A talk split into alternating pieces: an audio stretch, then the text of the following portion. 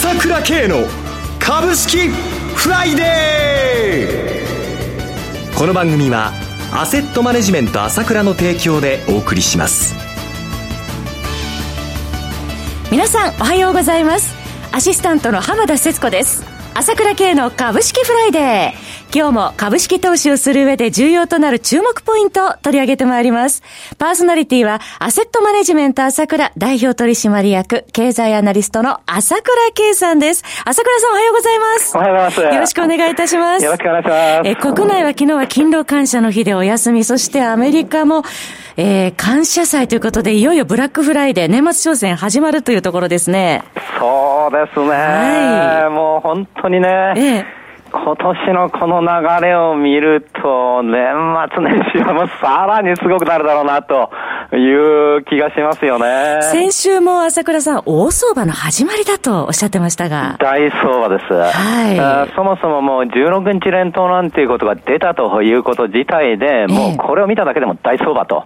いう流れが始まってきたと思っていいと思うんですけれども、えー、まあ、それからこう大相場なので非常にね、こう、なんていうんですかね、強化通りに動くという感じで、これも分かりやすくいいなというところですよね。はい、で、まあね、あの、休み 前、えー、日経平均、えー、まあ多少調整気味ということで、今日もちょっと調整気味かもしれませんけれども、はいまあ、ニューヨークダウ60ドル下げて、ナスダックも、あしかしナスダックは新値ですからね。ねえー、それからまあ、休み中はちょっと円高になったのが気になるところですよね。ちょうどユーロの景況感がかなり良くて、欧州ですね。それでユーロ高になって、ドル安、まあ、円高なんですけれども。はい、どうご覧になりますか？この辺もそれほども、そもそもこの円高に対しての昔はね、はい、円高になるとあっという間に下がっちゃった脆弱性があったんですけれども。今それほど敏感に反応してないようですね。そうです。これはもう私もずっと言いましたけれども、はい、まあ、昨年の8月日銀が6兆円買うって言った時点からね、それからあのトピックスを買うようになってから、ま、全く相場が変わりまして、はい、えー、下値不安定のが極端に薄くなった上に、今はもう円高でも大丈夫っていうか、円高にもかかわらず好業績っていうのが広く行き渡っていますので、はい、それほど大きな波乱っていうのはなりませんよね。基調は強いということですね。もう基調は強いです。だから本格的な調整終了を待つばかりですけども、はい、じわじわじわじわと上がり始めるという傾向ですよね。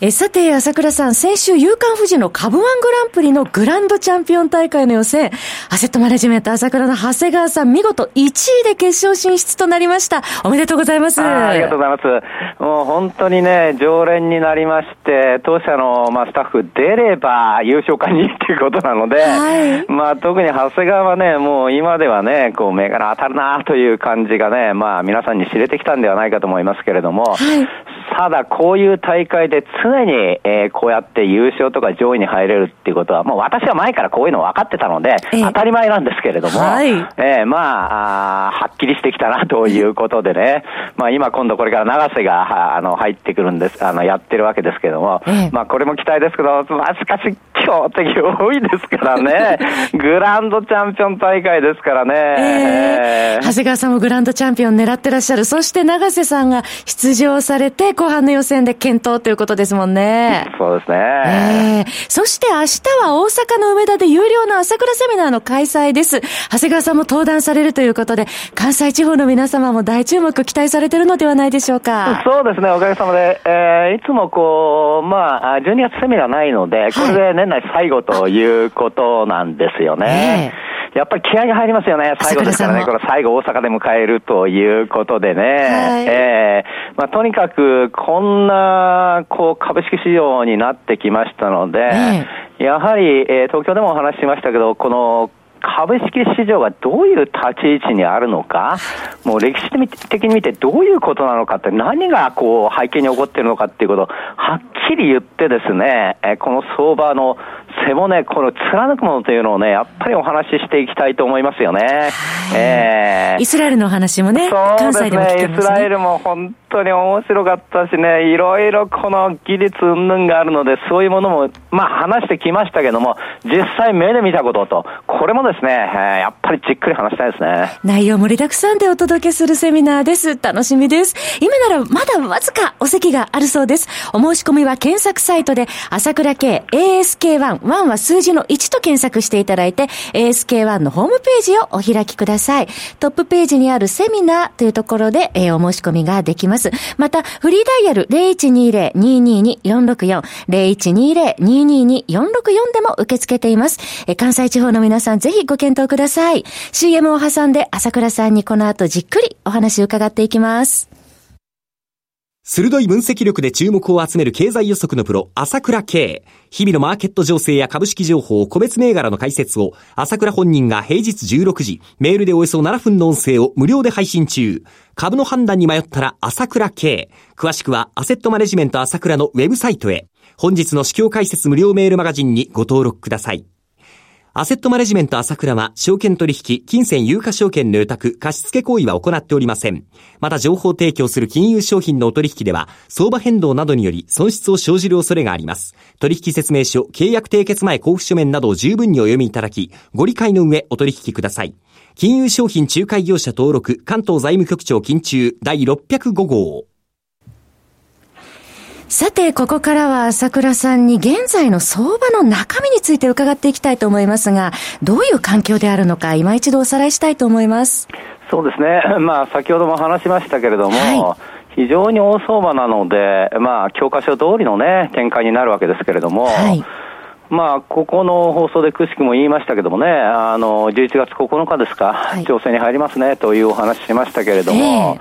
えー、あれもまあ、別段私が言ったっていうことじゃなくて、まあ普通にね、こう、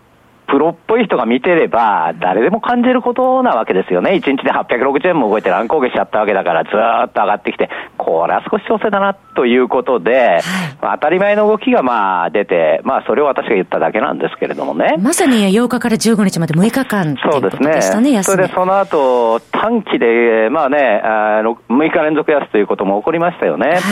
ただその時もまた言ったんですけれども、えー、25日線に動いたら、もう上がりましたねっていうことで、はい、まさに短期終了ということで、これも教科書通りですよね。非常に強い相場なので、えー、25日線で待ってるわけですよ、要するに買いたくて。ね、えー、それではここに来たら買おうっていうんで、その直前で動き始めたということで、これも非常にわかりやすい展開ですよね。はいで、もう一つ、この、まあ、見なければならないことっていうのはどういうことかというと、はいこの解散直後から上がってきた相場なんですけれど、解散宣言から上がってきた相場なんですよね。ねはい、実はそこまでは私もこの放送でずっと言ってましたけども、中小型株が中心に上がってきてたわけですね。はい、今年の前半戦はね。で、日経平均は置かれてたわけだ。ところが、解散宣言からやはり外国人買いが主力、特に主力になってきましたので、はい、やはり、えー、大型日経平均採用銘柄というものは大きく買われるようになってきて、ここの箱っていうのは実は相当あって、たわけですよ。はい、えー、ですから NT 倍率あ、いわゆる日経平均の方ばっかり買われてしまうという傾向が起きたわけですね。はい、ここではやはり個人投資家の方もかなり一部、こう、まあ欲求不満的なところもあったと思うんですね。うん、その部分ちょっと調整気味になってたということがあったからですね。でところがですね、この今回、その11月9日からあちょっと調整し始めて、11月15日に25日線のところで反発し始めるんですけれども、はい、その時から急速に上がってきたのが、実はマザーズとジャスダック市場なんですね。はい、えー、このジャスダックがそれであっという間にも急速に上がって新値を取ってってきたわけですよ。はい、えー、まさに、私、あの、年末年始お話ししましたけども、大型株だけじゃなく、中小型も含めた相場の的な相場になるよということをお話ししてきましたけども、はい、ついにこの中小型株も火がついて短期でこうやって上がってきたということで、やはり相当強い相場なんだなということをまあ再確認したということだと思いますよね。おととい22日にジャスタックはもう、えー、年初来高値更新、マザーズも5日続伸ですもんね。えー、あっという間ですからね。はい。早かったですよね。そうですね。はい。あの、個人投資家の方も手掛けやすい相場になってきているというふうに見ていですかね。そういうふうに見ていいと思いますね。はい、とにかく年末年始いいですよね。はい。はい、えー、そして、まあ、国内の経済の流れについてなんですが。これもね、私はこの放送でも何度かお話ししましたけれども、はい、これだけね、やはり、えー、大きく相場が上がるっていうことは、これは、やはり経済の変化というのをですね、えー、先読みした流れでもあるわけですよね。はいえー、ですからそういう指標が次から次へと出てきています。はい、例えば、街角景気なんですけれども、えーこれはもう景気みんな一番わかりやすいんですね、街角景気が。なんて言ってもね、あの、タクシーの運転手さんに聞くのが一番わかりやすい。昔から決まってるんですけれども。も敏感に実感されてる方々の声ですもんね。ここが何しろ、はい、これ、2014年の3月以来ですから、はい、2014年の3月って消費税引き上げる直前ですからね。駆け込み需要があった時、はい、駆け込み需要で、あの時買うに決まってるじゃないですか。はい、来月もあ消費税上がっちゃうから買うんだ、買うんだ、買うんだってことだでしょ。えー、この時と一緒になってきたってわけだから、相当なわけですよ。ええー、それだけじゃなくて、はい、やはりデフレからインフレという波になるにはですね、うん、どうしても足りないことがあって、賃上げじゃないですか、はい、どうしても賃金が上がらないんだということがあったわけですけれども、これもやはり、もう動いてくる直前ですよね。有効求人倍率もかなり高いですよね。これ、だって43年ぶりで正社員の有効が1倍超えてきたわけですから、はいとにかく、日本の給料っていうのは昔はものすごく高かったわけ、海外に比べて。はい、ところが今では、何しろ東南アジアにしても中国にしても7%、8%毎毎年上がっていくわけだから。そうすると追いつかれてしまう。追いついちゃって、えー、今では追いつかれちゃってるわけですよ。えー、となればですね、どうしたって日本の方の給料も上げていかなければ追いつかないじゃないですか。世界的に低いと。はい、そうです。これがまず年収1000万クラスのところから、そちらの方から上げなければならないと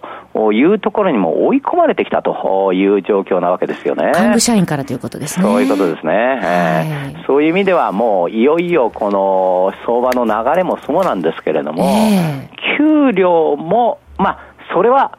めちゃくちゃどんどんっていう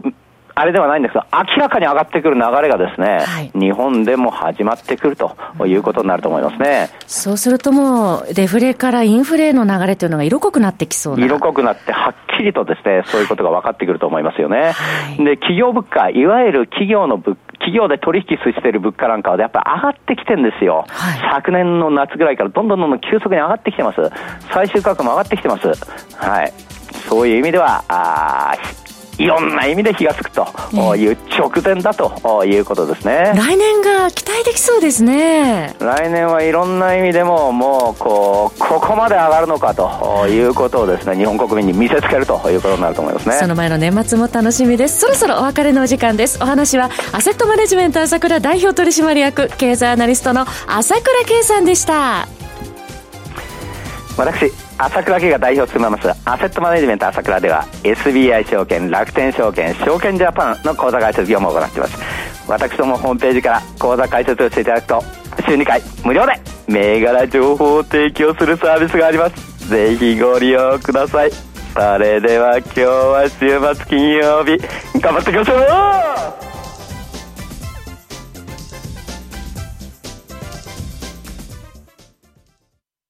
この番組は